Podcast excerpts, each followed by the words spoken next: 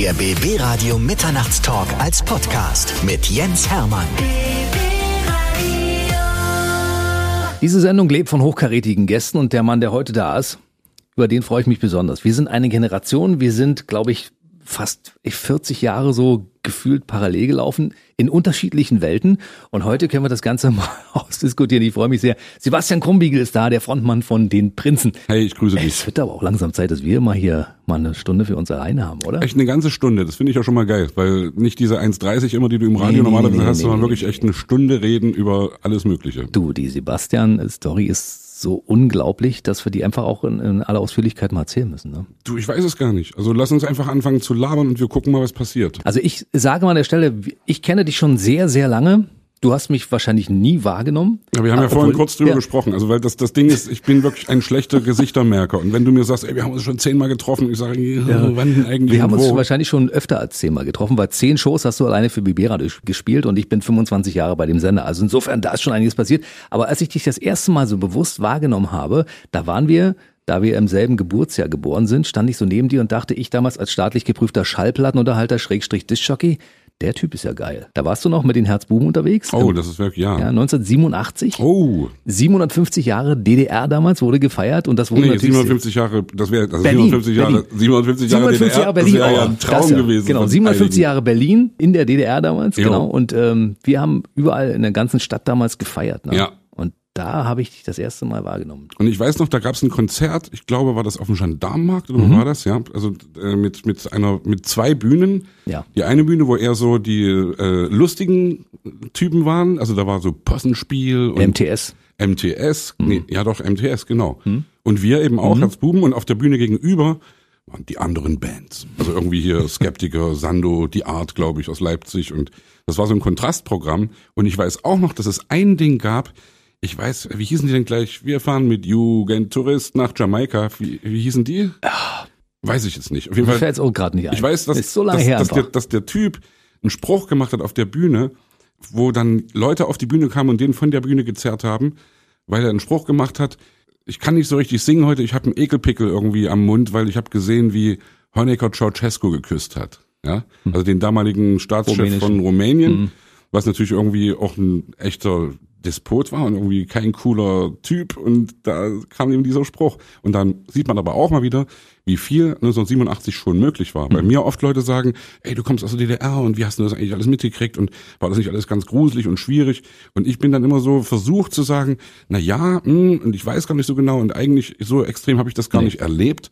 Und da sagt mein Vater mir, der 30 Jahre älter ist als du, du, du musst da echt mal einen Ball flach halten, weil du hast echt die harte Zeit, also die wirklich stalinistische Zeit, so 50er, 60er, 70er Jahre nicht erlebt. Und in den 80er Jahren durch Gorbatschow und so ist ja alles irgendwie, ja, eben Glasnuss und Perestroika irgendwie offener geworden. Also ich möchte jetzt bitte nicht falsch verstanden werden, ich will hier nicht schönreden. Wir wissen alle irgendwie, hey geil, wir leben heute in einem in einem demokratischen Rechtsstaat. Das kann man ja irgendwie mal so wertfrei sagen und das ist eine Errungenschaft und da freue ich mich. Und wir wissen ja, wie es früher war, wo eben viele Sachen nicht möglich waren, obwohl eben später dann, Ende der 80er oder kurz vor dem Mauerfall, viel mehr möglich gewesen ist als äh, schon vorher. Also auch bei unseren Texten übrigens, ja. Klar. Wir haben damals über, weiß ich nicht, über Karl Edward von Schnitzler gesungen und wir haben über den Betriebsdirektor gesungen, der seine Filter äh, anschalten soll, was dann auch auf die erste Prinzplatte gekommen ist.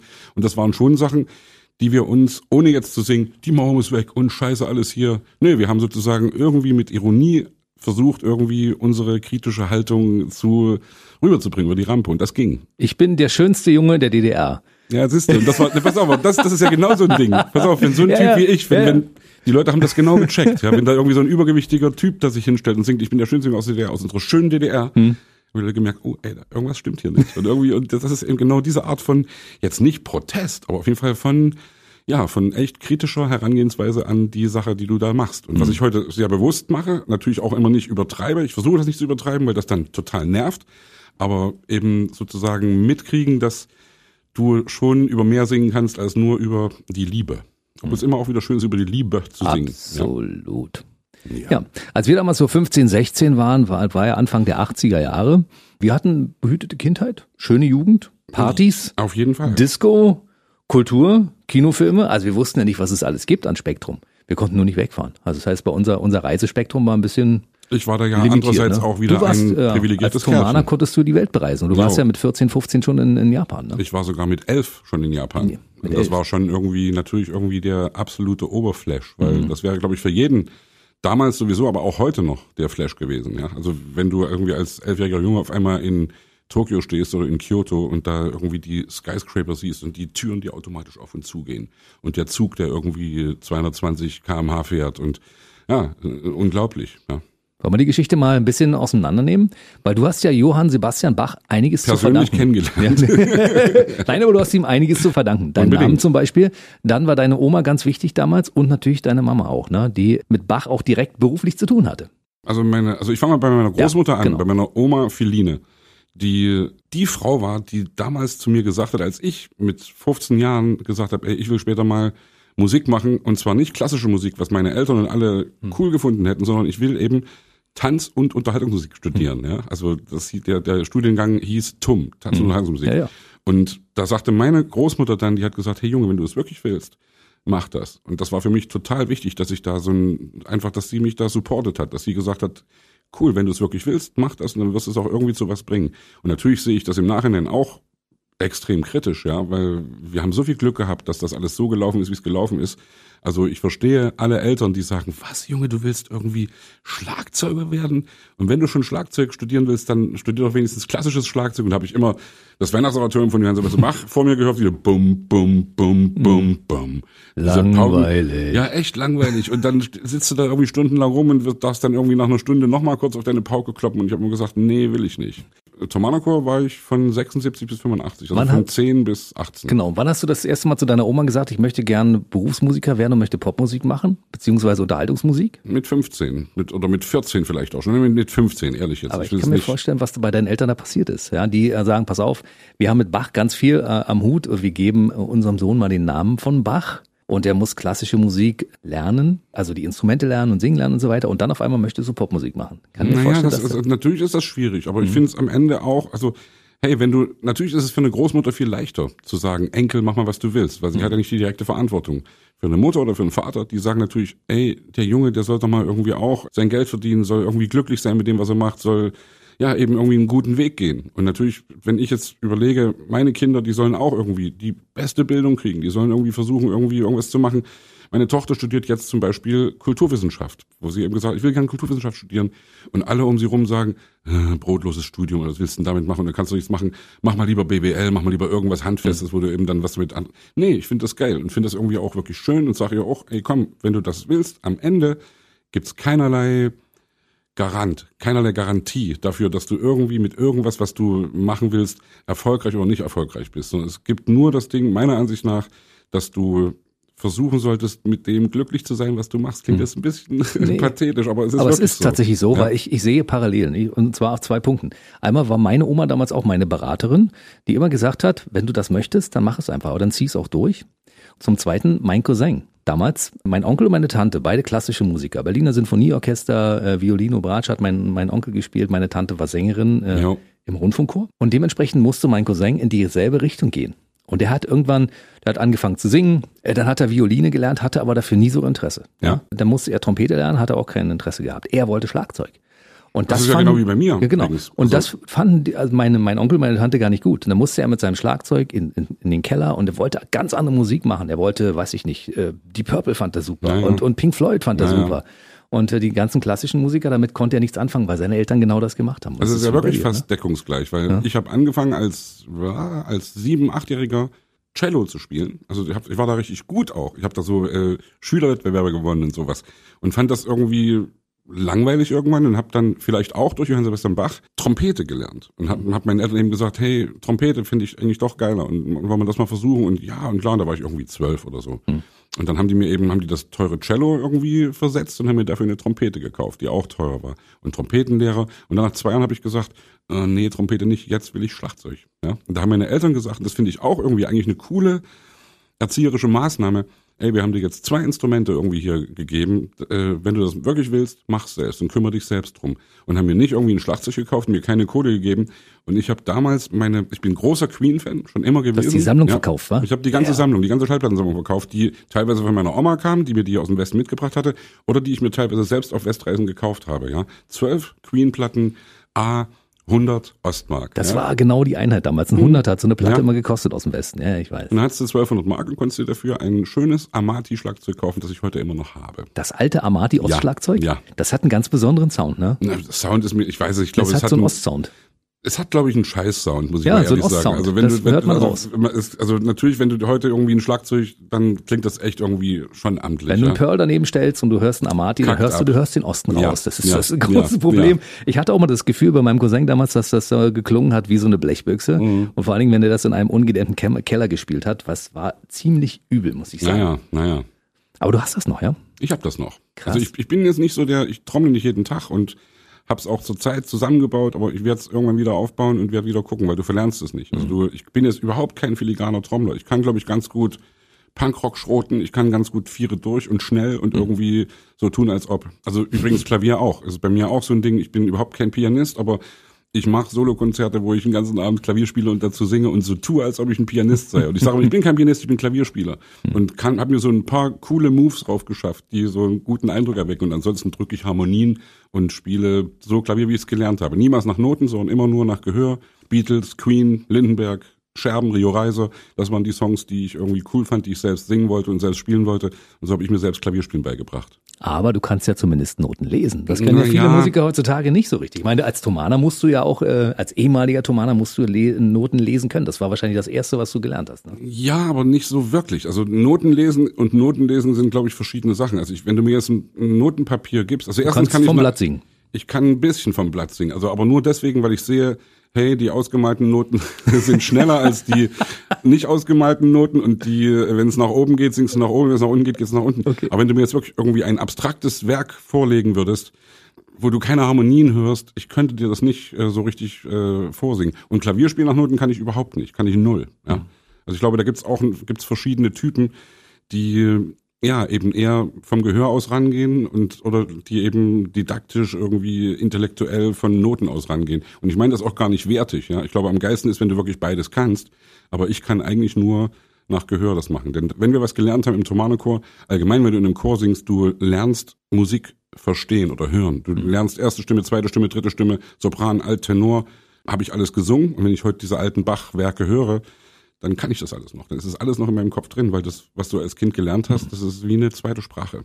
Und Thomaner war schon die harte Schule, muss man mal so sagen. Ne? Naja, aber wir haben es, glaube ich, auch gar nicht so hart empfunden, sondern also ich habe das eher, Der Zeitplan bei euch war schon straff, oder? der Zeitplan war extrem straff und ich habe heute auch den Tagesablauf immer noch voll im Kopf, wie das irgendwie alles abging, dass da 6.30 Uhr mit Klinge geweckt wurde. Wir waren damals, es gab vier Schlafsäle für 93 Jungs. Im Also Internat? Im Mhm. Internat, also in der obersten Etage. Und da haben wirklich dann äh, 20 bis 25 Leute in einem Schlafsaal geschlafen. Dann bist du aufgestanden, hast dich gewaschen in einer Riesenreihe von Waschbecken, was am Anfang noch noch nicht mal Waschbecken waren in meinen ersten Jahren, sondern irgendwie so eine komische, wie so ein, wie so ein Trog oder wie, wie, wie So Steintröge waren das, ja? Nee, Genau, nee, so so, eine so, Rinne, so, ja. so eine Eisenrinne mit Schüsseln, die sich, die drüber waren, die man umdrehen konnte. Die, Ah. ja, also immer noch alles voll im Kopf drin. Dann 6.55 Uhr Frühstück, 7.15 Uhr losgehen zur Schule, ab 7.40 Uhr, glaube ich, erste Stunde, dann bis 13.30 Uhr Schule, dann 13.45 Uhr Mittagessen, 14.30 Uhr bis 15.15 Uhr strenge Arbeitszeit, also äh, Hausaufgabenstunde. Wahnsinn. Und dann die Proben, gestaffelt nach Stimmlagen, nach Stimmgruppen, also Sopran, Alt, Tenor und äh, also immer ungefähr anderthalb Stunden bis zwei Stunden.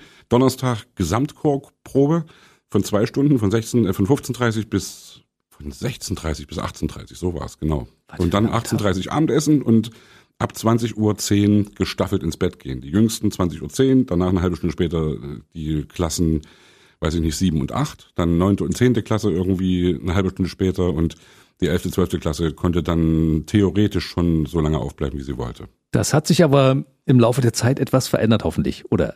Natürlich, also ich bin Ja. heute ein bekennender Nachtmensch und bin wirklich definitiv viel, viel lieber nachts zugange und unterwegs als äh, am Tag.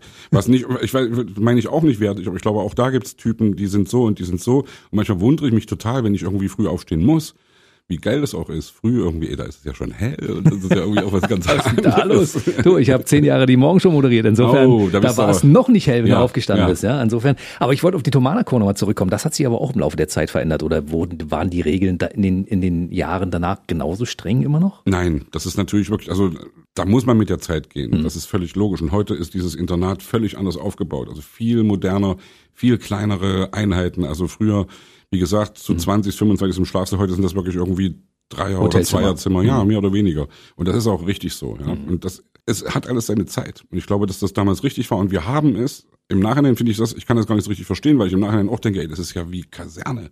Aber ich habe das nie so empfunden. Wir haben das eigentlich immer wie so eine große, ewige Klassenfahrt empfunden. Ja. Ich habe ja, ich komme ja vom Sport, insofern kenne ich das ja, ja. Also diese genaue, diese Hierarchie auch. äh, KJS oder KJS, sowas, genau, ja. ja. Kinder- und Äh, Jugendsportschule. Kinder- und Jugendsportschule wurde genau definiert, wo, was, wie, wann, zu welchen Zeiten und da äh, Schule, Training, Dings, Wettkämpfe, das war ja alles genau organisiert, aber auch Und das, was haben sie dir für Drogen gegeben? Ja. was haben sie dir, ne? Wir haben, Das hast Zeug- doch irgendwie das schon waren Zeug damals gekriegt, alles ja? Vitamine. Ja, ja, genau, genau. wieso war die Jens, blau? nimm mal diese Pille, genau. Nimm mal diese blaue Pille. Ja, genau. Das sind Vitamine blau. Als junger Mensch hinterfragt man sowas Na ja klar. auch nicht so richtig. ne? Aber ich, also übrigens wegen Hinterfragen, Hm. ich habe das genau durch diese Zeit schon gelernt, Sachen zu hinterfragen. Hm. Also einfach irgendwie auch Autoritäten anzuzweifeln oder irgendwie einfach zu sagen, ey, es muss nicht alles stimmen, was mir irgendjemand sagt. Sondern da haben mich auch meine Eltern so drauf Hm. gebracht. Und meine Eltern waren auch immer, also haben sie mir im Nachhinein dann erzählt, sie waren sehr froh, dass sie mitgekriegt haben, dass äh, die Erziehung, die sie mir haben angedeihen lassen, Hm. Da schon verfangen hat, ja, dass da schon irgendwie wirklich was übrig geblieben ist und dass man eben, und ich würde das heute auch immer wieder allen sagen, ja, also wirklich versucht bitte, Autoritäten zu hinterfragen. Also jetzt äh, lehnt euch auf gegen Sachen, die euch unsinnig und die euch nicht cool vorkommen. Ja, ich finde das immer richtig und immer gut, weil es stimmt nicht alles, was die Erwachsenen sagen. Also wirklich, liebe Kinder, hört zu und wirklich lehnt euch auf gegen irgendwelchen Scheiß. Ja, irgendwann fängt man an zu denken. Ne? Also für mich war damals mein Trainer, meine, meine Vaterfigur, mit dem ich ja viel Zeit verbracht habe. Ich hätte niemals Dinge hinterfragt. Dinge, die er gesagt hat, waren Gesetz damals. Ja, ja. Das war einfach so. Ne? Sollte man nicht machen. Also, Aber, aber, aber die Autoritäten in einem Internat sind ja nochmal andere, ja. Und da musst du eben dann wirklich gucken, oder auch die Autoritäten in der Schule. Ja? Natürlich, hey, ich will hier nicht irgendwie, also ich bin aus dem Chor kurz vorher rausgeflogen, also wirklich ganz kurz vor Schluss, so drei Wochen bevor das alles zu Ende war, wegen Disziplin und wegen eben irgendwie äh, sich nicht unterordnen wollen und irgendwie Regeln brechen. Und das klingt jetzt auch wieder viel heldenhafter, als es eigentlich war. Ich war damals genervt und habe wirklich äh, gedacht, nee, ich will das nicht mehr und will irgendwie was anderes machen, eine andere Musik machen. Ich will irgendwie nicht mehr nach diesen strengen, korsettmäßigen Regeln leben. Und als ich dann da rausgeflogen bin auf dieser letzten Sommerreise des Thomanerchores 1985, habe ich gedacht, scheiße, ey, was, wie, du kommst jetzt nach Hause, was sagst denn du eigentlich deinen Eltern? Wie, wie kommst du damit klar und wie kommen die damit klar vor allem? Und dann komme ich nach Hause und sagt meine Mutter, ach, was machst denn du schon hier? Es gab ja nicht irgendwie Handy oder sowas. Oder also ich glaube, die haben angerufen, ja, der kommt jetzt nach Hause, aber auch gar nicht so richtig erzählt, warum. Und meine Mutter fragt nur, bist du rausgeflogen? Ne? Ich sage, ja, bin rausgeflogen und habe nur gedacht, jetzt gibt's irgendwie ein Donnerwetter. Und gab's aber nicht. Meine Mutter hat dann echt sehr cool gesagt, ach Mensch, sieh's mal so, da hast du jetzt irgendwie drei Wochen länger Sommerferien und dann äh, genießt das. das ist aber gut. Und dafür, dass sie eigentlich dir eine, eine klassische Musikkarriere angedacht hatten, hat sie dann wirklich cool reagiert. Ne? Ich meine, in, im Fall deines Bruders und deiner Schwester hat das ja gut geklappt. Dein Bruder Ja. hat ja mit klassischer Musik sehr viel zu tun. Hey, was und du deine, alles weißt, geil. Und deine Schwester ist ja auch äh, eine, eine tolle Sängerin. Meine Schwester ist Oratoriensängerin nach wie vor, obwohl sie auch schon, wie, äh, ich bin jetzt 55, meine Schwester ist zwei Jahre jünger und sie ist nach wie vor echt gut im Game, wie wir Hip-Hopper sagen. Wie wir Hip-Hopper sagen. Apropos Hip-Hop, Leute, ich muss kurz Werbung machen für... Das neue Album, es Ne, heißt ne, ne. Krone der Schöpfung, da ist auch Hip-Hop drauf. Ja, das, ich wollte es jetzt gar nicht so plump sagen, nein, aber wir haben vorhin im Vorgespräch kurz drüber gesprochen. Wir haben ja auf dem Album jetzt Krone der Schöpfung ein Album, auf das ich wirklich echt stolz bin, weil wir es nach 30 Jahren geschafft haben, ein Album zu machen, das wirklich frisch klingt und das mit neuen Songs irgendwie daherkommt. Wir haben zwölf neue Songs drauf und, deswegen erzähle ich das jetzt, und fünf alte Prinzenhits, die wir mit Gästen aufgenommen haben. Wir haben Schweinsein mit den Doofen aufgenommen, mit Wiegald und Olli, Wiegald Boning Egal, und Olli Boning, Dittrich. Olli Dittrich. hm. Wir haben äh, mit Mine zusammen Gabi und Klaus aufgenommen. Wir haben mit Berlin. Deine Freunde, eine Hip-Hop-Kinderband eigentlich, die sehr, sehr cool ist. Alles nur geklaut aufgenommen. Wir haben... Motrip hast du vergessen. Das wollte ich als Ach so. großen Höhepunkt machen. Eins fehlt noch, es fehlt wieder, noch. hab ich's wieder es versaut. fehlt Jennifer Weiss. Es Genau. fehlt äh, äh, Jennifer Weiss, die Sängerin von Jennifer Rostock. Ja. Mit der haben wir Küssen verboten aufgenommen. Und mein Highlight ist, deswegen, hey, yo, liebe Yo, Freunde, Hip-Hop. liebe Hip-Hop-Community. Nein, wir haben, ich wäre so gerne Millionär, mit Echo Fresh und Motrip auf, aufgenommen. Und das ist wirklich ein völlig anderes Lied geworden. Es war auch die Ansage, dass ich, wir haben denen echt gesagt, ey Jungs, macht euch das Lied zu eigen, macht was Neues draus, versucht das in die Zeit zu holen und das haben sie gemacht und das ist richtig cool. Und Echo ist eben eher so der der fröhliche, lustige Der Party- Yo Party. People und Motrip ist wirklich ein nachdenklicher, extrem reflektierter, also Echo, Echo ist auch reflektiert, aber auf eine andere Art. Und Motrip hat wirklich einen Text gemacht, den ich so großartig finde und wo ich auch dann wirklich als Mitte 50-jähriger alter Sack so viel lerne von solchen jungen Leuten. Er ist 20 Jahre jünger als wir und ich lerne einfach irgendwie, dass es, dass die Musik oder die Sprache oder alles Mögliche sich immer weiterentwickelt und dass man natürlich irgendwie dazu neigt zu sagen, äh, früher war alles besser. Nee, war es nicht. Weil es gibt Sachen, und das liegt, glaube ich, auch in der Natur der Sache, die die alte Generation nicht mehr verstehen darf, weil die neue Generation damit ankommt. Aber sich da reinzufuchsen und zu sagen, ey, ich bin gespannt und ich bin neugierig, was da kommt, das äh, versuche ich richtig mir als Programm äh, hinter die Ohren zu schreiben. Und das funktioniert. Und man ich will das nicht irgendwie auf Teufel komm raus irgendwie jugendliche Sachen verstehen oder so aber ich versuche mich damit zu beschäftigen und bin wirklich ein großer Hip Hop Fan bin äh, mittlerweile wirklich irgendwie das fing ja mit den Fantas damals an in Ja. Deutschland und dann mit mit den Broten fettes Brot und die ganze Hamburger Connection. Und mittlerweile bin ich extrem Hardcore auf Antilopen Gang und ich grüße meinen Freund Danger Dan, der gerade auch ein hervorragendes Album rausgebracht hat. Äh, Das ist alles von der Kunstfreiheit gedeckt. Hört euch dieses Album an. Danger Dan, das ist wirklich für mich der absolute Hammer. Und das ist übrigens kein Hip-Hop, sondern das ist nur Klavier mit aber auch wunderschönen Melodien und mit äh, String Arrangements, mit, mit Streicherarrangements von Mine. Da schließt sich wieder der Kreis, weil da äh, Mine, die Sängerin, mit der wir zusammen Gabi und Klaus neu aufgenommen haben, die hat sozusagen für Daniel, für Danger Dan die Streicherarrangements geschrieben und diese Platte ist ganz großartig und hat nichts mit Hip-Hop zu tun, hat wirklich, äh, ist eigentlich voll oldschool, man könnte sagen Franz Schubert oder oder oder, oder Georg Kreisler oder oder äh, eben Singer-Songwriter-mäßige Dinger und ich bin großer großer Fan von dieser Platte. Danger Dan, das ist alles von der Kunstfreiheit gedeckt.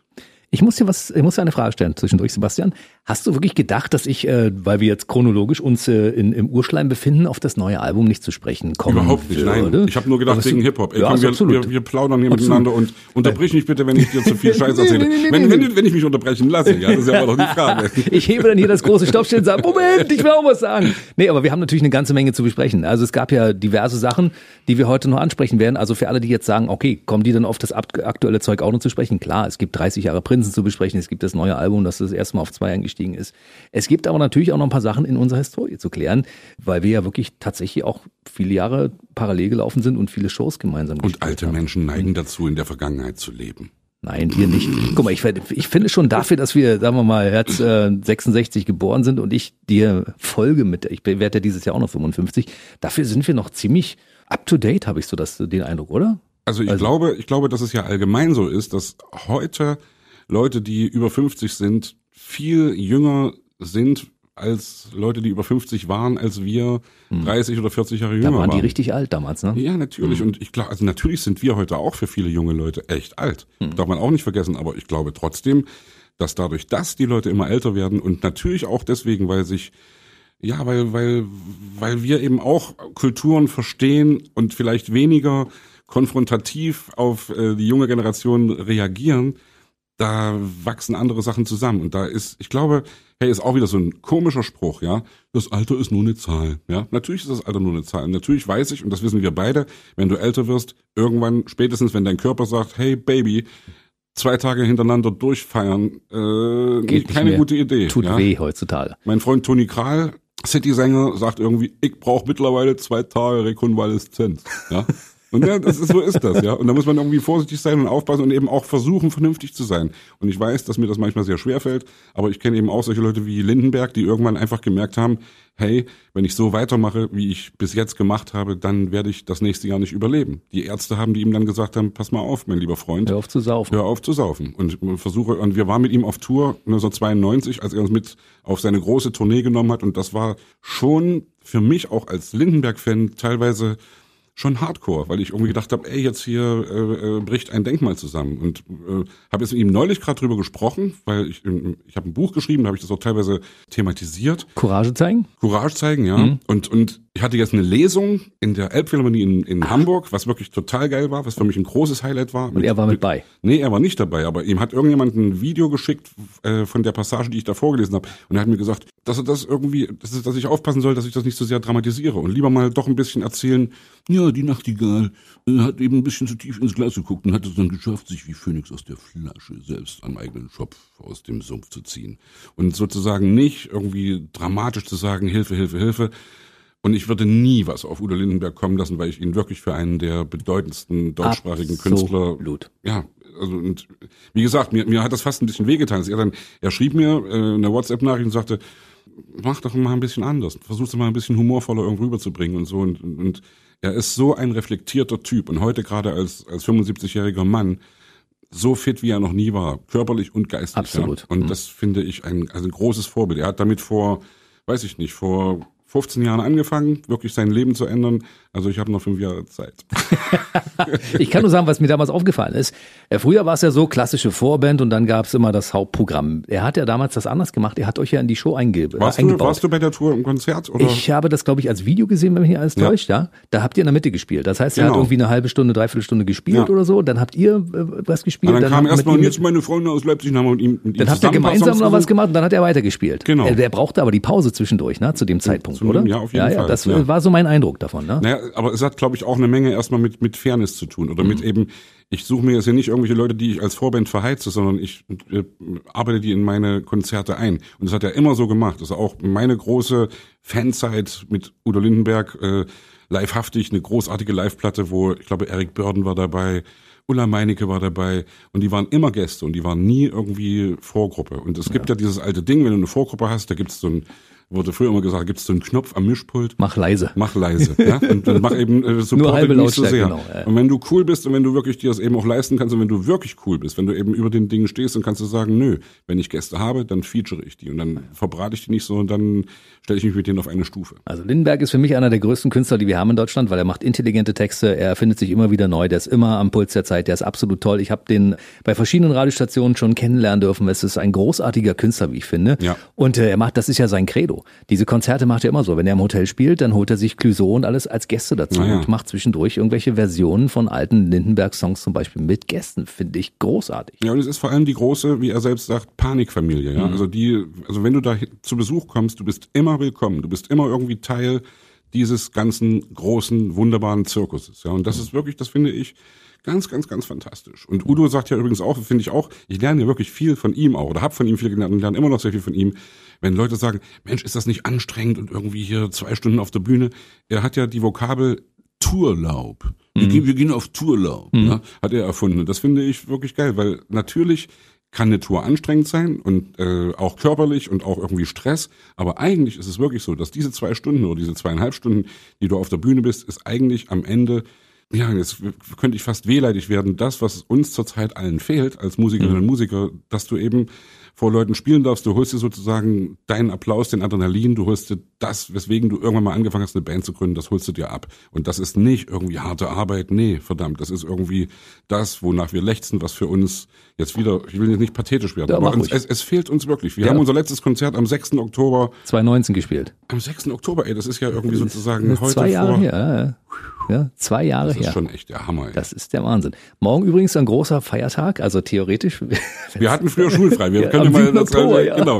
Was war das 7. Oktober, liebe Freundinnen und Freunde? Aber ich sage das einfach mal auch aus, aus der Sicht des Radiomoderators. Es ist ja so, die Leute sagen, okay, der macht da bis ich drei Stunden Sendung oder fünf Stunden Sendung. Naja, ist ja lockerer Arbeitstag. Dass dann noch zwölf Stunden dranhängen, die man braucht, um den Ja, ganzen ja. Scheiß alles vorzubereiten. Aber wenn sich das anfühlen würde wie Arbeit, dann würden wir es nicht machen. Das muss einfach, auch. das ist der Übergang des Fließen zwischen, zwischen Arbeit und Freizeit. Ja, es ne? ist ja auch die Frage, glaube ich, wie du Arbeit konnotierst. Also genau. wie du, was du als Arbeit bezeichnest. Ob Arbeit, Arbeit ist ja Spaß. nicht irgendwie Maloche. Arbeit ist ja nicht irgendwie, also klar ist es schwer, irgendeinem Bergbauarbeiter zu sagen, hey, das ist doch keine Arbeit, weil das ist harte, harte, harte Arbeit. Oder einem Krankenpfleger oder einer Mhm. Krankenschwester oder irgendjemanden, der wirklich irgendwas macht, wo du wirklich richtig körperlich und geistig gefordert bist, wo du auch noch, oder wenn du Verantwortung trägst, wenn du Arzt bist, dann kriegst du graue Haare. Und wenn dir, also ich habe viele Freundinnen und Freunde, die wirklich gerade im Gesundheitswesen arbeiten und ich könnte das nicht. Und Ich glaube, nicht. das ist wirklich richtig harte Arbeit. Oder ab auch, vor diesem Job. Im Hospiz arbeiten oder irgendwelche Dinge, wo ich wirklich dann immer denke, ey Leute, ich habe ich hab's so gut getroffen. Ich hab, mache das, was ich am liebsten mache. Hm.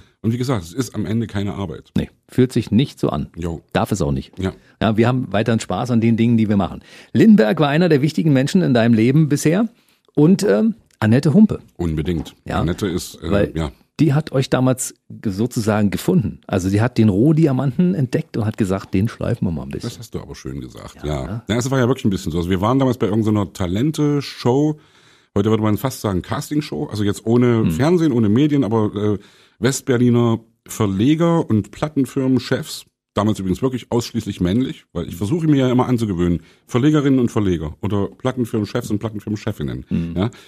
Anderes Thema. Jetzt, ich, ich will das nur kurz erklären, warum ich sage Ja, Chefs und Verleger. Ja? Nein, wir- nein, nein, nein, nein. Aber ja, okay. Und die haben damals so eine so eine so eine Talente-Show gemacht, weil die eben gucken wollten, ey, was gibt's denn da im Osten so?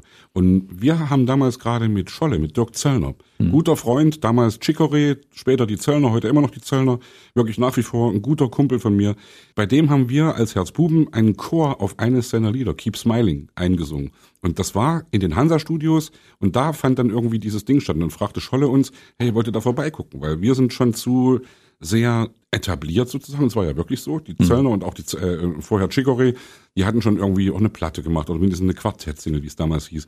Und wir noch gar nicht. Und deswegen sind wir da vorbeigekommen und haben da eben Herzbubenmäßig, ich bin der schönste Junge aus der DDR und noch ein paar Covers, irgendwie My Generation von The Who und ein paar Beatles-Songs a cappella gesungen. Und das fanden ein paar Leute geil. Und einer von denen war George Glück und Peter Meisel, zwei Verleger und zwei wirklich große Urgesteine in der Verlagskultur. Und die haben uns mit Annette Humpe zusammengebracht, weil George Glück hat damals Annette gemanagt, wie auch Rio Reiser. Der hat irgendwie viel von dieser ganzen Berliner und Hamburger äh, Musikszene unter seinen Fittichen gehabt. Und Annette hatte gerade König von Deutschland, die Platte von Rio, Von Rio Reiser. produziert. Mhm. Ja. Und das war ihr, waren ihre ersten Gehversuche als Produzentin. Und dann hat sie eben geguckt, hey, da ist so, ein, so eine komische Combo aus Na, dem Osten. eine komische hat sie bestimmt nicht gedacht. Doch, hat sie schon ein bisschen Echt, gedacht. ja? Und das, also, Digga, also sie hat uns mal später gesagt, wenn ihr aus Castrop Rauxel oder aus Hamburg oder aus Köln gekommen wärt, hätte ich mich nicht für euch interessiert. Ja, sie wollte unbedingt wissen, wie tickt der Osten, da ist irgendwie was Neues, was anderes und das, äh, das hat sie interessiert. Und dann ist sie nach Leipzig gekommen, hat uns besucht und das war auch sehr schräg, weil wir haben gedacht, die große Annette Humpe kommt zu uns in unser graues, dreckiges, und das war es damals wirklich noch, Leipzig gefahren. Hab mit uns zusammen geredet, wir waren essen und war, sie war drei, vier Tage da. Wir haben Demos gemacht zusammen, damals mit Wolfgangs Vierspurgerät und da waren die ersten Ideen da und dann irgendwann hat sie gesagt, komm, wir gehen mal, ich lade euch mal einen nach Hamburg und da war noch gar nicht Studio oder sowas gebucht. Sie hatte einen Kumpel, sie hatte einen Freund in Hamburg, Anselm Kluge, der eine Brassband hat, die heißt Täterä, cooler Name. Und bei dem im Wohnzimmer oder im Schlafzimmer haben wir die ersten Songs aufgenommen. Also Gabi und Klaus, also die erste Single damals. Ich weiß noch genau, ich habe das gesungen in den Kleiderschrank von Anselm Kluge, weil das hat irgendwie den Sound so gut weggeschluckt und da stand das Mikro so zwischen den Hemden, die da hingen und da habe ich Gabi und Klaus reingesungen. Und das waren die ersten Gehversuche. Und als es sich anschickte, dass es ein Hit wurde, als wir gemerkt haben, hey geil, der NDR fängt an, das zu spielen, hat die Plattenfirma gesagt, hey, jetzt Album machen. Und dann sind wir nach Hamburg gekommen und haben lange in Hamburg gelebt, drei Wochen, vier Wochen lang und haben dort die erste Platte des Lebens grausam aufgenommen. Und dann hat's geknallt und dann, wir haben vorhin kurz drüber gesprochen, dann sind wir auch teilweise durchgeknallt, muss man ja auch ehrlich Da sagen. kommen wir gleich auf die Arschlochphase, kommen wir gleich noch. Die hatten wir ja alle irgendwie. Annette Humpe war übrigens auch schon hier und hatte, das ist, glaube ich, auch äh, so ein, ein Punkt in ihrem Leben, wo sie sehr stolz drauf ist, dass sie euch damals äh, entdeckt hat und zum Erfolg verholfen hat. Annette war hier, das finde ich ja faszinierend, weil sie sich ja eigentlich mittlerweile voll rausnimmt, ja. Sie hat ja keinen Bock mehr auf Mikrofone und auf Kameras. Sie sagt ja irgendwie so ein bisschen, sie hat viel erreicht und sie möchte wirklich, äh,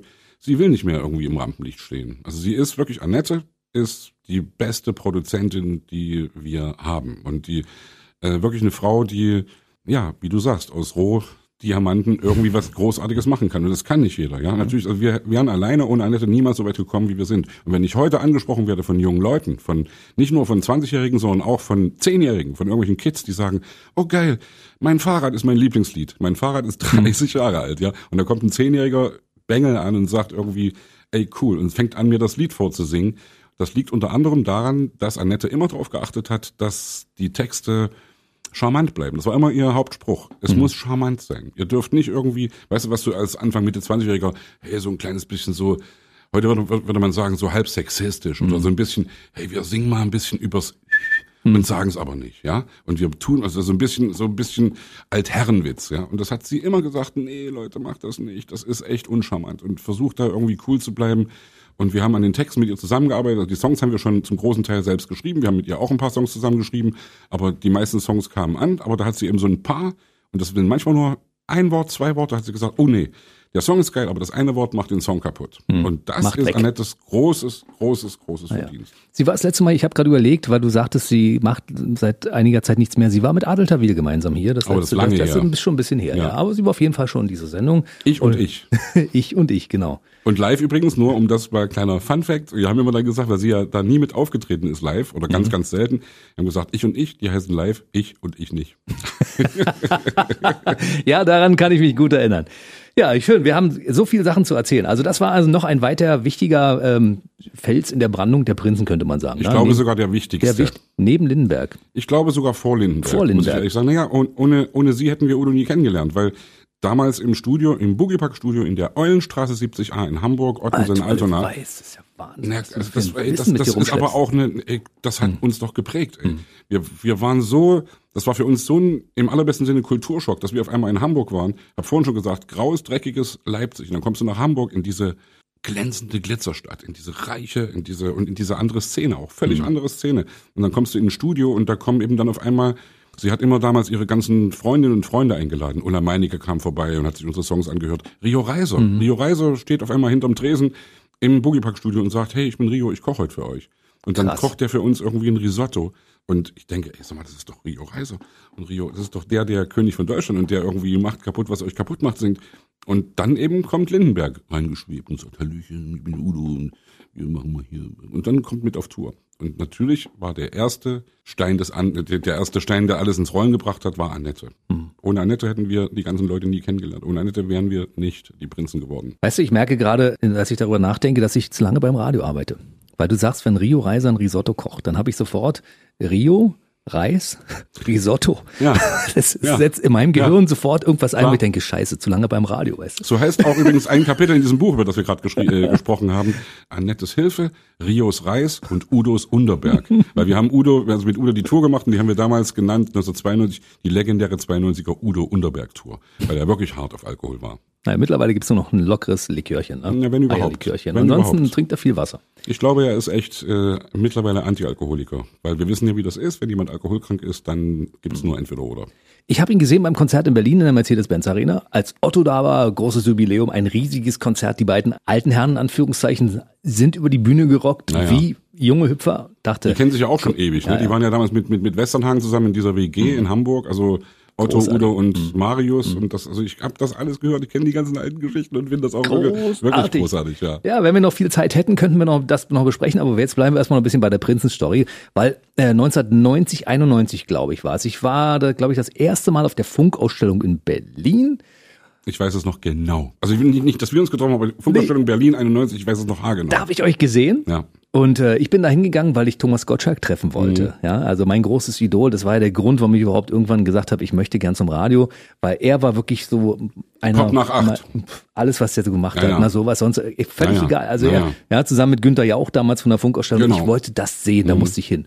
Und dann waren die Prinzen da. Und ich dachte, Gabi und Klaus, was für ein geiler Song. Das Ding habe ich von da, von der Funkausstellung bis nach Hause mitgenommen und das ging mir nicht mehr aus dem Ohr raus. Das ist so die nächsten 30 Jahre auch drin geblieben. Ne? Das Schöne ist irgendwie, weil, also ich hab's bei mir, es ist ja wirklich immer so, wenn du was ansprichst, sofort klickt ein Relais Mhm. im Kopf und ich weiß, ey, Funkausstellung, mein, meine Haupterinnerung an die Funkausstellung ist, dass wir da, wie gesagt, Gabi und Klaus gesungen haben und das war 1991 und haben die Scorpions gerade 25-jähriges Bandjubiläum gefeiert. Klaus Meine. Klaus meine. Und seine Klaus, Frau heißt, glaube ich, Gabi. ne? Pass auf, und Klaus, Klaus kommt an zu uns und sagt, und so richtig wie, wie er eben so, hey, ich bin der Klaus. Und die posen ja immer Mhm. permanent. Ja. Und das meine ich auch überhaupt nicht despektierlich, sondern das sind auch echt gute Jungs und, oder gute Männer. Das sind mittlerweile, die sind ja auch über 70. Ja. Mhm. Ja.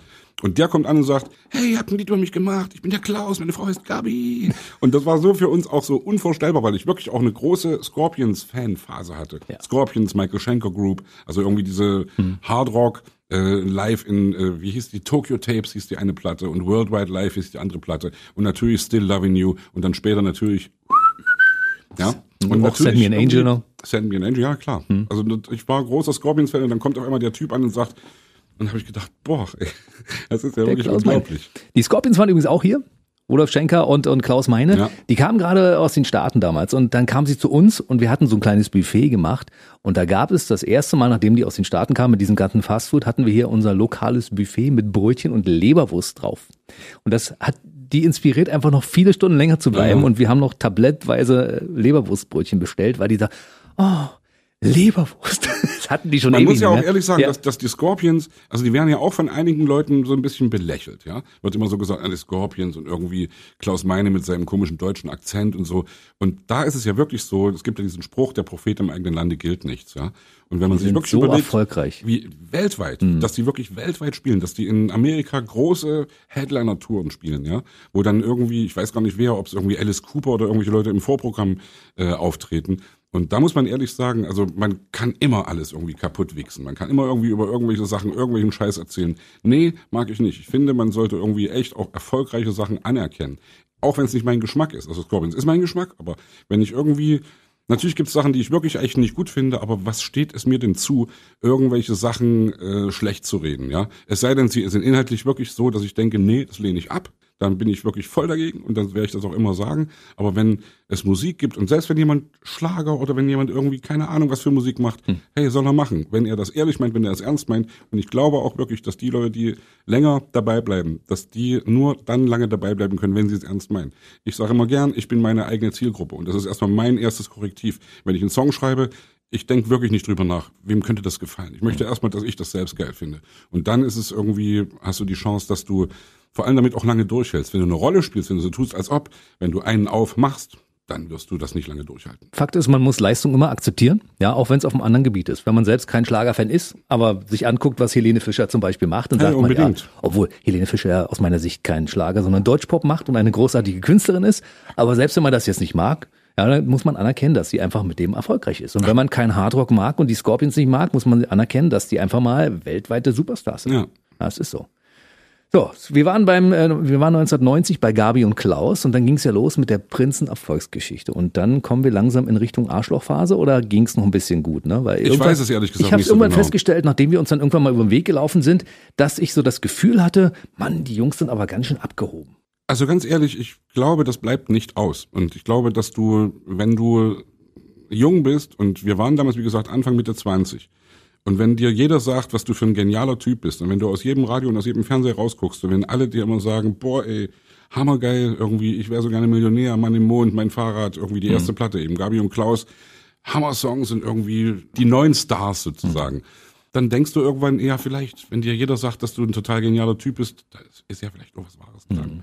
Und das ist genau die Falle, in die, glaube ich, jeder irgendwann früher oder später tappt. Obwohl wir uns immer gegenseitig gesagt haben, ey Leute, bitte lasst uns darauf acht geben, dass wir nicht in diese Falle tappen. Aber ich glaube, du kommst da nicht drum rum. Und ich werde nie vergessen, wie eine unserer Promoterinnen oder überhaupt unsere Promoterin, mit der wir damals zusammen waren, von der Plattenfirma von Hansa Musikproduktion, Elke Krüger damals, äh, Elke Richter, heißt heute Elke Krüger, habe ich jetzt gerade wieder getroffen, ist auch immer noch dabei, war bei irgendeiner Fernsehsendung habe ich sie getroffen. Und sie hat erzählt, wie ich damals bei irgendeinem Essen in irgendeinem echt schicken Hotel. Sie, sie nahm mich zur Seite und sagte, ey, sag mal, Sebastian, hast du mitgekriegt, wie du gerade die Kellnerin behandelt hast? Und ich hatte das überhaupt nicht gemerkt. Und sie hat mir das erzählt, dass ich irgendwie voll irgendwie von oben herab irgendeinen dummen Spruch gemacht habe, wo ich echt gedacht habe, oh Hilfe, ey, ich habe es nicht mal gemerkt. Und mich dann wirklich entschuldigt habe. Und, und, und das war für mich so ein Knackpunkt, so ein Kipppunkt, wo ich einfach gemerkt habe, und ich will das überhaupt nicht äh, ausschließen, dass mir das, das nochmal passieren kann. Jeder hat irgendwann mal eine schlechte Phase, mhm. jeder hat irgendwann mal, ist mit dem falschen Fuß aufgestanden. Aber ich versuche ernsthaft zu reflektieren, eine gewisse Art von, ich will gar nicht sagen Demut, aber eine, irgendwie eine, eine Achtung vor den Leuten zu haben, die unsere Musik gut finden. Oder von mir aus auch von, vor Leuten zu haben, die unsere Musik mittelgut finden oder die irgendwie, also wenn jemand freundlich auf mich zukommt, wenn jemand nach einem Selfie fragt oder wenn jemand nach einer Unterschrift fragt oder wenn mich jemand anspricht, er muss natürlich, er sollte höflich sein.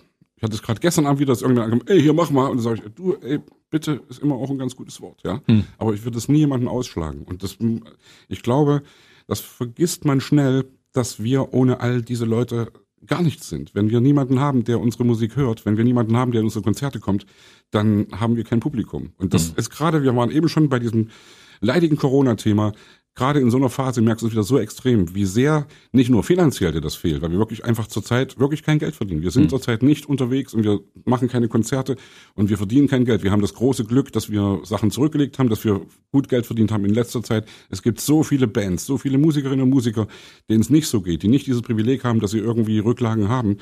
Aber das Geld ist nicht alles, wollte ich sagen. Ja, also mhm. es ist wirklich am Ende auch dieses das Gefühl, dieses, dieses, du brauchst die Bühne, du brauchst den Applaus. Applaus ist das Brot des Künstlers. Das ist auch so ein Spruch, wo ich immer gedacht habe, was ist denn das für ein komischer Das stimmt Spruch? aber. Das stimmt total. Absolut.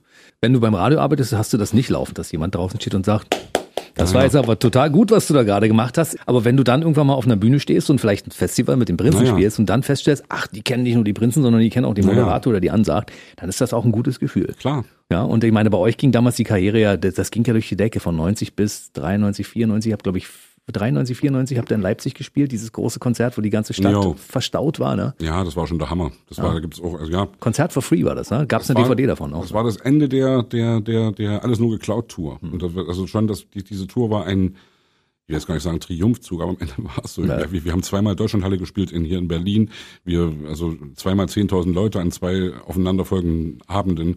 Wir haben nur ausverkaufte Hütten gehabt und wirklich nur große Hallen und haben dann gedacht, als letztes Konzert machen wir ein Free-Konzert in Leipzig auf dem Markt.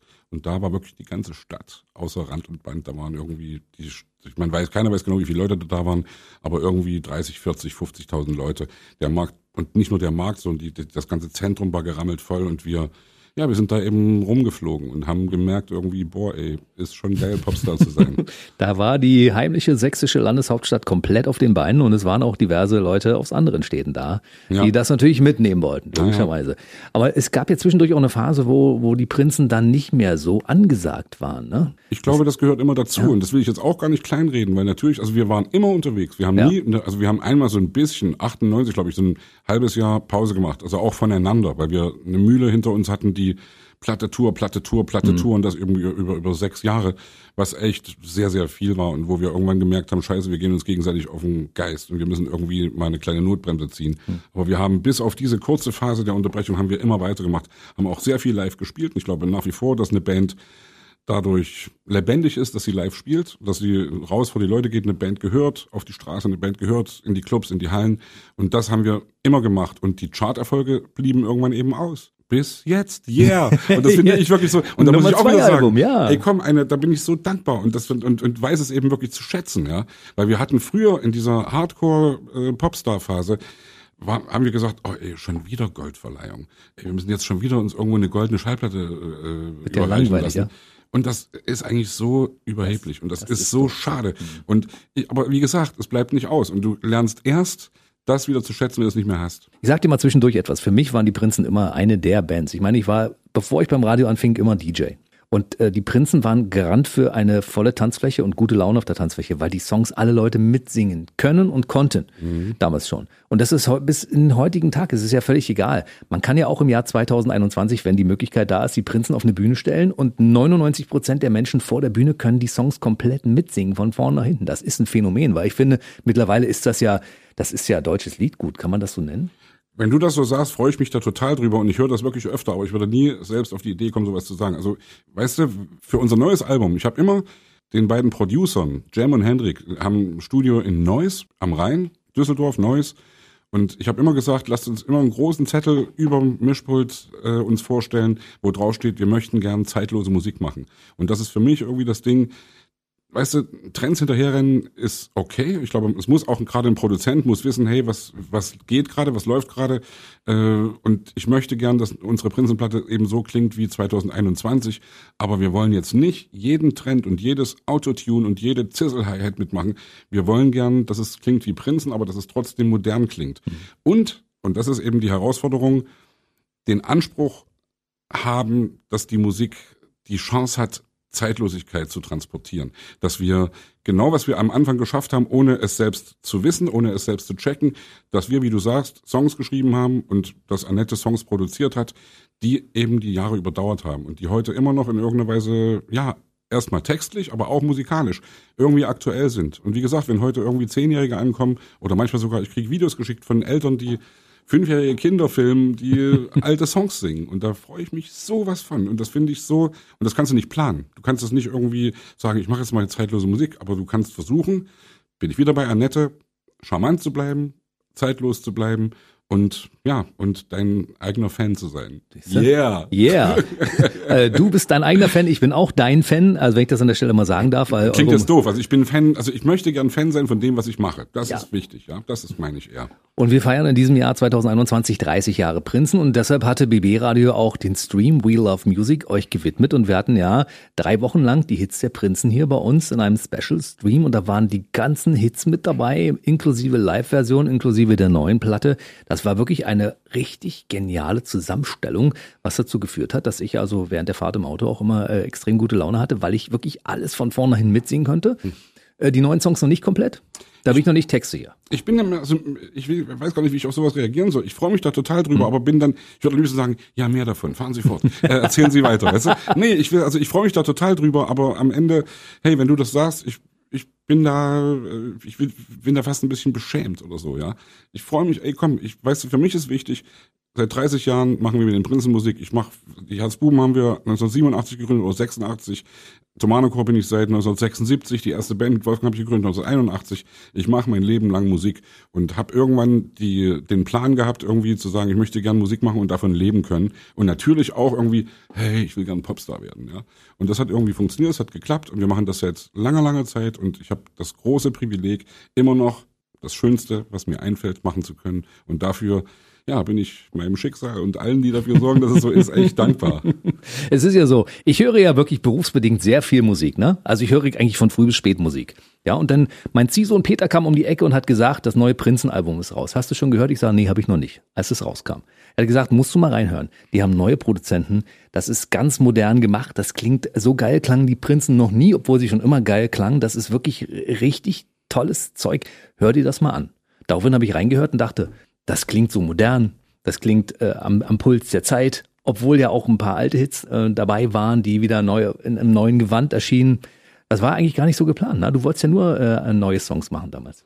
Ja, und das ist eben immer genau das Ding. Also erstmal wollte ich nur neue Songs machen und wollte vor allem auch, dass wir die neuen Songs alleine machen, dass wir als Band uns, wie wir es immer gemacht haben, zwar von Produzenten helfen lassen, vor allem an, von Annette am Anfang, später zwischendurch von Stefan Raab, äh, der auch eine Platte mal produziert hat. Und seitdem haben wir unsere Platten immer selbst produziert und haben gedacht, yeah, wir wissen jetzt, wo es lang geht, wir machen das alles selbst. Und als wir jetzt neue Plattenfirma, Warner Music, hm. äh, Dolce Rita Records, äh, Rita und Jenny, zwei Ladies, die sich uns angenommen haben, die so richtige klassische A und R Manager sind, also mhm. Artist und Repertoire Manager, also eigentlich eine aussterbende Spezies, die es heute nicht mehr so richtig gibt. Und das sind wirklich zwei Ladies, die richtig volle Kanne steil gehen auf das, die sich wirklich darum kümmern, was ist das für Musik, was sind das für Texte, in welche Richtung soll das gehen und nicht irgendwie malen nach Zahlen machen, nicht irgendwie, hey, Hauptsache erfolgreich und Hauptsache irgendwie schneller Erfolg, sondern irgendwie wirklich inhaltlich da mitmachen. Und als wir die ersten Demos den beiden Ladies vorgespielt haben, da saßen die da und Rita sagte, hm, naja, okay, aber müssen wir schon noch ein bisschen was machen. Ne? Und ich gesagt, wieso? Wir haben doch hier geile Songs. Naja, wollt ihr nicht mal irgendwie mit anderen Leuten zusammenschreiben? Ich sage, nee, wir können das doch selbst. Und wir haben uns dazu überreden lassen. Es war mir fast damals peinlich, weil Rita hat fast so eine Art Casting gemacht mit verschiedenen Songwriterinnen und Songwritern, mit denen wir uns getroffen haben. Wirklich acht, neun, zehn Leute, ja. Und ich, mir war das echt so peinlich. Ich habe gedacht, nee, ist das wie so ein, du sitzt hier da und da lässt kommen und da kommen dann Leute an und wollen mit dir zusammen was schreiben. Aber es sind dann eben zwei, drei Leute dabei gewesen, wo es sofort gefunkt hat. Unter anderem Joe Walter, äh, der Keyboarder von Jennifer Rostock, ja. Also mhm. das ist auch wieder so, wo, wo sich dann die Familie sozusagen trifft. Oder auch Tobias Röger, ganz wichtiger Mann für mich, der für Udo oder mit Udo viel geschrieben hat, wo dann einfach, wo du merkst, hey, da ist eine Chemie da, da funktioniert irgendwas. Und dann sind dann eben die Songs entstanden, die ich alleine niemals hätte schreiben können, die auch Tobias alleine niemals hätte schreiben können. Sondern wir haben uns darauf eingelassen und das finde ich übrigens auch eine richtig gute Erfahrung, hey, lass dir helfen und denke nicht, du hast den Stein der Weisen, du weißt irgendwie, wo es lang geht. Hey, ich bin selbst ein Suchender und guck irgendwie nach links und rechts, wo geht's denn hier ab und weiß mittlerweile, ist es überhaupt nicht ehrenrührig, wenn du sagst, ich bin zwar schon seit langer, langer Zeit im Game, aber es gibt Leute, die können mir helfen und daran wachse ich und daran wird die ganze Sache geiler. Und deswegen bin ich Fan von diesem Album und das ist wirklich, hey, Siehste? mit anderen Leuten zusammenarbeiten und auf andere Leute hören, kann ich jedem empfehlen. Ich liebe es, wenn ein Plan funktioniert, ja? Sagt, mein, sagt meine Chefin immer. Ja. Und tatsächlich ist es ja auch so, der Plan von den beiden Mädels ist aufgegangen, genau so. Das Album ist das erste Mal äh, Top 10 gegangen, also auf Platz 2 eingestiegen. Das heißt, es war das erfolgreichste Prinzen-Album ever, ever, ever, weil die anderen waren ja auch alle erfolgreich. Aber es gab noch kein Album, was so weit vorne in den Charts äh, gelandet ist, als es eigentlich Ja, das sind natürlich auch alles Zahlen. Ja, also, also erstmal für mich ist wichtig, dass das Album wahrgenommen wurde, weil viele Alben vorher sind nicht von der breiten Öffentlichkeit wahrgenommen worden. Und jetzt auf einmal ging es eben wieder, hey, ihr habt ein neues Album. Und Nummer 12 übrigens, ja? ja? ich glaube ja, ich, ich weiß es gar nicht so genau. Also Zwölf Studioalben habe ich gezählt. Ja, okay, genau. Ein paar Live-Alben noch, und noch eine Best-of oder Mhm. Ja, zwei ja. Best-of oder so, ja. Aber eben, was Rita uns geraten hat, erstens mit anderen Leuten schreiben, zweitens neue Producer suchen, also Produzenten suchen und drittens alte Hits auch noch mit aufzunehmen. Wir haben es ja vorhin schon kurz angesprochen, ja. Also wirklich, wo ich gesagt habe, nee, wer will denn die alte Suppe jetzt nochmal? Wir brauchen nicht die alten Hits nochmal aufzukochen. Weil ich das immer unangenehm finde. Und ich glaube auch, dass es niemals geiler wird, wenn du einen Hit hattest und dann irgendwie 10 oder 20 oder 30 Jahre später denkst, oh, jetzt mache ich den nochmal richtig geil. Nee, der war deswegen ein Hit, weil er damals Genau, gut Zeitgeist getroffen hat. Aber der Plan von Rita war jetzt, macht das mit Gästen. Sucht euch Gäste und, und nehmt die dazu. Hm. Und das hat's total gebracht. Und die Songs sind eben nicht ein Aufguss von alter Suppe, sondern die sind äh, neu geworden. Aus, äh, aus alt mach neu. Also, ich gebe an der Stelle mal eine kleine Empfehlung, hört euch das mal an. Ich habe auch schon wieder, ich merke schon wieder meine Radiokrankheit. Ja, also bei Rita habe ich sofort wieder Rita rät. Ja. Doppelpunkt. Hey, hey. um Gottes Willen. Da, ich kann nichts dafür, das ist einfach so. Das ist die Radiokrankheit, die irgendwann, das wird doch immer schlimmer. Je länger man. rät richtig. Also, es gab noch ein Album, das war noch erfolgreicher, das war ein Nummer 1 Album, das war aber das von Sing mein Song, das Tauschkonzert, als Ja. du mit Tobias ähm, bei in der zweiten Staffel dabei warst. Ja, Das war 2015? ja, kann sein. Fünf, sechs Jahre her. Ja. Ihr hattet ja eine lustige Runde dort äh, in Südafrika. Ich bin bekennender Fan dieser Sendung. Ich mag diese Sendung über alles. Ich habe wirklich auch alle Folgen gesehen und ihr habt damals ja mit Xavier Naidu richtig ein Ding gemacht. Der hat sich aber seitdem ein, wenig verändert. Ich meine, er war bei uns ja auch, hat mehrere Shows mit uns gespielt. Ich habe immer zw- zwischendurch so bei ihm so ein Zickzack festgestellt. Äh, zwischendurch hat er keine Autogramme mehr geben wollen, weil irgendwer ihm das befohlen hat. Dann hat er wieder Autogramme gegeben, der war wieder normal. Das wechselt bei ihm immer so hin und her und er hat ja vor, vor zwei Jahren für uns eine Show ohne Ratonung gespielt. Das war zu dem Zeitpunkt noch alles in Ordnung. Was im Augenblick mit ihm los ist, weiß ich nicht genau. Vielleicht bist du ja besser im Stoff. Also ich glaube sogar, also ich habe jetzt vor ein paar Tagen Michael Herberger getroffen. Also Michael Herberger ist sein Partner gewesen, lange in Mannheim. Ja. Die hatten, hatten zusammen eine Firma, haben zusammen auch Söhne Mannheims, das Söhne war, Mannheims, ja. mhm. Und ich habe mit ihm jetzt gesprochen gerade und habe gesagt, was ist denn eigentlich mit Xavier los? Weil ich habe überhaupt keinen Kontakt mehr zu ihm und möchte auch keinen Kontakt zu ihm haben. Und nochmal, mir liegt's fern, Leute anzupissen. Und ich möchte nicht irgendwie äh, böse über irgendjemanden reden, es sei denn, er erzählt Bullshit. Yes. Und das macht er. Und er, und er wirft mit antisemitischem Wahnsinn um sich und er macht irgendwelche Songs mit irgendeiner Nazi-Band zusammen. Und da muss ich ehrlich sagen, da bin ich raus. Und ich möchte trotzdem sagen, ich habe ihn damals kennengelernt als einen total charmanten, als einen extrem höflichen Menschen, als einen klugen Menschen, als einen gefühlvollen Menschen, der sich auch, wir haben mit ihm damals noch eine Nacht in der Oper, dieses Album, da war er unser Gast und hat, äh, ich weiß noch genau, dass, dass der jeden Techniker begrüßt hat. Der ist zu jedem hin und hat gesagt, hey, hallo, guten Tag und wirklich sowas von höflich und freundlich. Aber er ist irgendwo falsch abgebogen. Er hat irgendwo einen, also ich glaube sogar mittlerweile, dass es, und das meine ich nicht böse, ich glaube, dass er Probleme hat. Ich glaube, dass er psychisch irgendwie ein echtes hat. Problem hat und dass er öffentlich eine Psychose auslebt, an der wir alle teilhaben und dass er mir eigentlich eher leid tut. Und hey, man, man darf Leuten, die antisemitischen Unsinn erzählen und die in irgendeiner Weise, ja, mit, ja, du weißt, wie ich ticke, Ja, ja. ja. Ich, ich möchte so einen Typen nicht, nicht supporten und er tut mir ehrlich gesagt wirklich leid. Und ich habe ihn auch als sehr höflichen und sehr äh, tollen Menschen kennengelernt. Und dementsprechend bin ich ein bisschen traurig darüber, dass das jetzt in die Richtung geht. Ich war bei vielen Konzerten von Ja, ihm, ja. Ich absolut, das ich viel auch. an also, Ja. und fand das wirklich, ich fand das erste Album von ihm richtig, richtig gut, ja. Und irgendwie ist es jetzt, hey, es ist vorbei. Und ich glaube, dass wir hoffentlich von ihm nicht mehr viel hören. Also es wäre ihm zu wünschen, dass er irgendwann wieder zurückfindet auf den richtigen Weg. Wenn dann ja. Dann äh, drücken wir die Daumen, dass das klappt. Äh, wir waren bei Orchester, weil du hast gesagt, Nacht in der Oper, damals noch mit Xavier. Und äh, ich persönlich finde, wenn ihr mit einem Orchester spielt, das ist so genial. Also in Berlin erinnere ich mich, Gendarmenmarkt, habt ihr mit einem riesigen Sinfonieorchester gespielt. Das passt mit dem Babelsberger Filmorchester, habt ihr gespielt. Prinzen und Orchester ist eine gute Kombi, oder? Ja, und es kommt auf jeden Fall vor allem auf die Arrangements an. Und da Mhm. muss ich jetzt mal sagen, dass mein Freund Wolfgang, mit dem ich seit der vierten Klasse 45 zusammen Jahren. Seit 1945. Nein, also wirklich seit ewig langer 50 Zeit. Jahren? 1976. Seit Ja. 45 Jahren, ja. Also wir kennen uns seit 45 Jahren, weil wir da zusammen in Tomanico gekommen sind. Wir haben die erste Band zusammen gegründet 81 und die und sind seitdem wirklich eigentlich äh, eben Kollegen, Freunde, Brüder, wie auch immer du das nennen willst, ja. Und er ist wirklich echt ein ernsthaft musikalischer Crack. Er ist ein, wirklich ein Genie. Er hat damals schon irgendwie in der Schule angefangen, in der siebten Klasse irgendwelche dreistimmigen, vierstimmigen Gesangssätze zu schreiben. Unfassbar. Und äh, hat jetzt eben diese ganzen Orchesterarrangements gemacht. Und es ist eben ein Unterschied, ob du unter einem Popsong einen Streicherteppich runterlegst oder ob du wirklich eine Melodieführung hast und ob du das wirklich kunstvoll verpackst. Und das kann er und deswegen, ja, ich glaube auch, dass das eine echt gute Kombi ist. Orchester und Prinzen. Wie ist es für dich als Musiker? Früher hast du ja als, als Chorsänger bei den Thomanern immer hinter dem Orchester gestanden. Wenn du jetzt vor dem Orchester stehst, klingt das ja auch wahrscheinlich ganz anders, ne? wenn die hinter dir die Musik machen. Es ist vor allem erstmal egomäßig viel geiler. Man wird gesehen. Naja, nee, das aber, nee, vor allem, wir, wir haben damals Bach gesungen und heute singen wir eben unser Zeug, ja. Und natürlich ist es irgendwie der Hammer, wenn auf einmal, ich wäre so gerne Millionär, von einem großen Orchester gespielt wird, ja. Und wir haben das in Leipzig mit dem Gewandhausorchester gemacht und das war schon genau das Orchester, mit dem wir eben 30 oder 35 oder 40 Jahre vorher zusammen Johann Sebastian Bach gesungen haben und das ist schon geil. Unglaublich. Ja, also mittlerweile sind wir im Jahr 2021 angekommen. Ähm, der zweite Jahrestag eures Nichtspielens ist äh, mittlerweile gekommen. Das heißt, wir müssen mal gucken, was demnächst passiert. Eure Tour habt ihr verschoben ins Jahr 22, ne? Na, wir haben ganz ehrlich, also die Tour, die eigentlich geplant war letztes Jahr im Frühjahr, die wirklich genau mit Corona losgehen sollte, wurde verschoben in den Herbst, wurde dann verschoben ins Frühjahr diesen Jahres, wurde dann verschoben in den Herbst diesen Jahres und dieses Jahr haben wir diese Tour abgesagt, was uns total weh tut, wo wir wirklich irgendwie uns auch wirklich nochmal bei allen Leuten, die da sich drauf gefreut haben, genau wie wir, entschuldigen möchten, obwohl wir wirklich nichts dafür können. Also man muss erklären, das war eine, eine, eine Theatertour, 600, 800 Leute, also kleine, kleines Besteck sozusagen.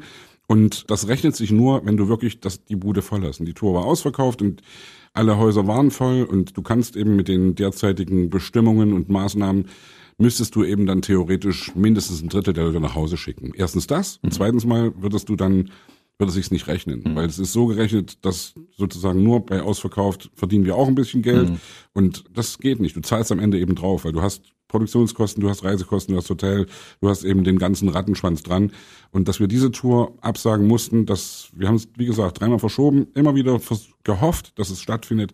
Ich als unverbesserlicher Optimist habe gesagt, yeah, wir machen das auf jeden Fall. Nein, wir machen es leider nicht und das tut uns weh. Wir haben eine Tour geplant für nächstes Jahr. Wir fangen im Juni an, glaube ich. Wir fangen an der Nordsee irgendwo an, machen im Sommer ein paar Konzerte, machen dann im Herbst weiter. Große Hallen bis ins Jahr 23. Und ich bitte mit allem, was ich habe, dass wir diese Tour spielen, weil das ist das Wichtigste, was wir können. Ich glaube, ich bin da relativ zuversichtlich, dass das bis dahin alles wieder klappt. Und ihr habt ja dann noch ein, noch ein größeres Repertoire, weil dann bis dahin ja auch alle Leute textsicher sind mit dem neuen Album. Ja? Also dann bis dahin haben die das alle drauf. Es ist ja auch schwierig übrigens, ja, weil wir jedes Mal wieder uns streiten darüber, Was wenn du eben dann, äh, du musst ja Songs weglassen, du kannst ja nicht Genau. irgendwie sechs Stunden spielen, ja.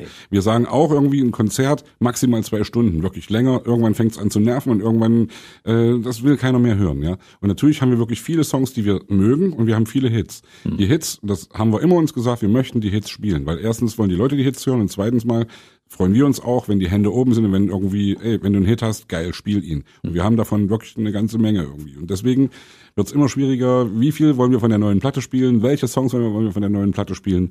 Wir werden es sehen, es werden wieder Streitgespräche stattfinden, die ausschließlich durch Faustrecht entschieden werden bei den Prinzen. Und dann werden wir sehen, wo es lang Ich geht. würde mir wünschen, äh, 30 Jahre Prinzen, 30 Songs, das wäre so schön, aber das würdet ihr natürlich nicht durchhalten. Doch, das haben wir, so ist es sogar geplant. 30 Städte, 30 Hits, 30 Jahre.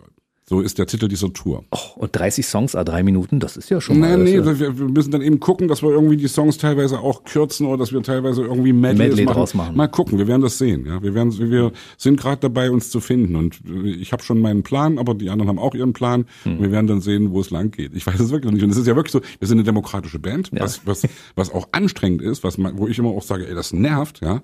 Aber was willst du denn anders machen? Und ich finde es am Ende, man muss sich irgendwie einigen. Und äh, wir sind, wir haben keinen Despoten, wir haben keinen Chef. Ich habe vorhin schon gesagt, Wolfgang ist wirklich der musikalische Leiter sozusagen. Tobias ist ein totales Alpha-Tier, genau wie ich. Wir sind wahnsinnige Egomanen. Wir stehen gern vorne, wir sind gern irgendwie in der ersten Reihe. Die anderen haben auch was zu sagen und jeder hat was zu sagen. Wir sind fünf Sänger und zwei Instrumentalisten und wir sind eine demokratische Band und werden uns einigen und es wird großartig. Dann wird der vergammelte Speisen wieder wahrscheinlich irgendwo. Ich hoffe, dass wir es spielen übrigens. Nein, ich hoffe wirklich, dass wir es Oh, spielen. Ja. Ich bin also, ich bin ein Fan von. überhöhten Preisen. Du, die, die ersten Platten, ich bin auch, also mein, mein bester Freund ist für mich auch so ein Lied, wo ich irgendwie immer denke, ey, das ist so ein unterschätztes Lied, das ist so ein einfaches Lied, aber mein bester Freund, das ist nicht irgendwer, denn er kämpft immer gegen das Unrecht in der Welt. Das ist für mich ein geiles Lied. Das ist ein Kinderlied von mir aus, aber es ist geil. Aber ihr habt ja eine, eine WhatsApp-Gruppe, ne? Wo ihr euch immer connectet miteinander und äh, da so kleine, auch ihr macht Telefonkonferenzen, habt ihr auch während Covid jetzt immer mal Ja, wir haben vor Telefonkonferenzen. allem Zoom-Konferenzen gemacht, ganz viele. und Machen- das machen Album auf die Art und Weise auch äh, zusammengestellt, ne? ihr Ja, habt das ja nicht im wirklich. Studio gemeinsam angespielt. Ja, es ist eben schwierig auch. Das ist wirklich, also ich habe ja immer dran geglaubt, dass Musik nur dann entstehen kann, wenn sich die Protagonisten in einem Raum befinden. Und das ging diesmal nicht, natürlich. Ja, wir, wir konnten nicht irgendwie zu siebt irgendwie abhängen, sondern wir sind wirklich in Schichten ins Studio gefahren. Zwei Leute, manchmal auch nur alleine jemand, sind nach Neuss gefahren, haben viel auch in Leipzig gemacht, bei Wolfgang im Studio, aber eben immer nur einzeln. Und es hat trotzdem funktioniert. Und wir haben uns natürlich, das machen wir auch übrigens jetzt noch, weil teilweise Tobias pendelt zwischen Leipzig und London hin und her, der hat Ja, eine der Wohnung in London. London. Äh, Jens wohnt in Potsdam, Ali wohnt in Greifswald, weil seine Frau da arbeitet. Also wir sind verstreut in alle, in, in alle Winde, aber wir treffen uns regelmäßig Dienstag, Nachmittag, 13.30 zack, ist Prinzenzoom und da wird alles auf den Tisch gepackt und das ist gut so. Und die WhatsApp-Gruppe ist auch praktisch, weil man natürlich kann man sich immer austauschen. Und ich habe neulich mal nach irgendeinem Streit, wo wir uns wieder über irgendwas gestritten haben, wo wir unversöhnlich auseinandergegangen sind, habe ich dann in die WhatsApp-Gruppe geschrieben, je älter wir werden, desto wunderlicher werden die anderen. Und das ist für mich so ein wahrer Spruch, ja, weil den jeder auf sich dran. anwenden kann. Und natürlich wirst du, wenn du älter wirst, wirst du irgendwie komisch. Du wirst irgendwie, du bist weniger beweglich im Kopf, du bist weniger, äh, äh, äh, ja, du bist weniger formbar. Das, ist, das Schöne ist aber, dass ihr euch am Ende immer wieder lieb habt und Ja. dass ihr sagt, lasst uns das gemeinsam machen. Und äh, ich glaube, wir werden nicht, nicht nur das äh, 30. jetzt feiern, sondern wir feiern das 40. Prinzenjubiläum, wir feiern das 50. Prinzenjubiläum. Ich werde Musik machen, solange ich zucke. So einfach ist das, Genau. solange ich atme. Vielleicht werden wir irgendwann uns hier mit einem Rollator in diesem Studio treffen und wer mal, uns mal wieder auf den aktuellen Stand bringen. Die Zähne ins Glas und ab geht's. Wir müssen sie nur wieder richtig reinrücken, damit man uns auch verstehen kann. Weißt du, das wäre alles, alles Gute nochmal. So, ansonsten kann ich nur sagen, wer euch verfolgen möchte, findet euch natürlich in den sozialen Netzwerken. Bitte keine Hasskommentare runterschreiben, was ist fies, ne? Weil diese Shitstorms im Augenblick gehen mir richtig auf die Nerven. Ich finde, wenn jemand was zu sagen hat, soll er das runterschreiben und wenn er meckern will, dann soll er sich das für sich behalten. Ja, ich bin ja immer offen für wirklich konstruktive Kritik oder auch, also wenn wenn jemand irgendwie sagt, hey, ich finde das, ich finde das den Song doof oder was, was du Das da gesagt hast, finde ich nicht okay Ja. oder so. Bitte immer gerne ich bin da wirklich offen, aber wenn gehatet wird, brauche ich nicht und das sollten wir uns alle irgendwie hinter die Ohren schreiben. Also ich versuche ja immer, erstens mal im Netz, wenn ich im Netz irgendwelche Kommentare wenn ich irgendwas schreibe, wirklich immer daran zu denken, würde ich das demjenigen auch, auch ins Gesicht sagen und was für mich auch noch ein Trick ist, im analogen Leben, wenn ich mit irgendjemandem über irgendjemand anderen rede, versuche ich immer Mama, mir vorzustellen, dass derjenige mit am Tisch sitzt, wenn ich über den rede. Weil du kannst jemanden kritisieren, aber du musst es in irgendeiner Weise sachlich und stilvoll tun. Und natürlich, ich werde wirklich ehrlich, und das ist kein Spruch, ich werde gern kritisiert. Ich möchte gern, dass Leute sagen, ey, denk da nochmal drüber nach, versuch mal hier irgendwie, was hast du denn da gesagt, wie siehst du denn das? Bitte, bitte gern. Und wenn wir diskutieren, sollten wir eine Diskussion auch als solche stattfinden lassen und nicht irgendwie immer nur auf unserer Meinung beharren. Es ist eine total geile Erfahrung, wenn du irgendwie merkst, hey, ich rede mit jemandem und am Ende näherst du dich an und am Ende merkst du, hey, der andere hat ja auch recht. Absolut. Schöner Schlusssatz. Lass ich so stehen. Sebastian Krumbiegel war heute bei mir im BB Radio Studio. Wir hatten leider jetzt nur eine gute Stunde, die wir mal quatschen konnten. Wir hätten Stoff für drei, vier, fünf Stunden, glaube ich. Ne? Wir könnten, hätten, Soll ich jetzt den, soll ich jetzt den Sträter geben und sagen, hey, dann lass uns doch mal noch mal machen? Nein, nein, nein. Sag es, mach hey, es auf, ruhig. Hey, pass auf, ich komme gern wieder vorbei. Ich fand Siehst das sehr, das war sehr das, was ich dir angenehm. entlocken wollte. Ja? Er hat gesagt, er kommt wieder vorbei. Ja, bitte aber gern, aber dann nicht immer nur sagen, hey, man müsste eigentlich mal, sondern du, ich fahre von Leipzig hierher, fahre ich irgendwie anderthalb Stunden und Genau. dann bin ich schnell mal da. Bist also schnell mal da. okay, bis nächste Woche, macht's gut. Also, alles Gute für dich, bis zum Jo, nächsten Mal und äh, wir sehen uns, weiß ich nicht, vielleicht in drei Wochen oder so. Yeah. Ne? Bis dann. Hey, danke. Ciao. Der BB Radio Mitternachtstalk. Jede Nacht ab 0 Uhr. Und der neueste Podcast jeden Mittwoch.